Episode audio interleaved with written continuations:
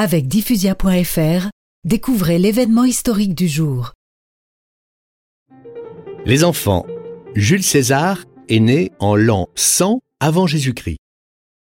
Évidemment, les Romains ne savaient pas qu'il vivait avant Jésus-Christ, et ils utilisaient un autre calendrier. Et vous verrez que Jules César a un rapport avec ce calendrier. La maman de Jules César était une femme exemplaire et son fils fut un bon élève. Il étudia le latin, mais aussi le grec. Et bien sûr, la course, la lutte, le maniement des armes et tout ce qui pourrait le rapprocher de son modèle. Son modèle Louis. Si je te dis que son modèle est un immense conquérant originaire de Macédoine. Alexandre le Grand Exactement, les enfants.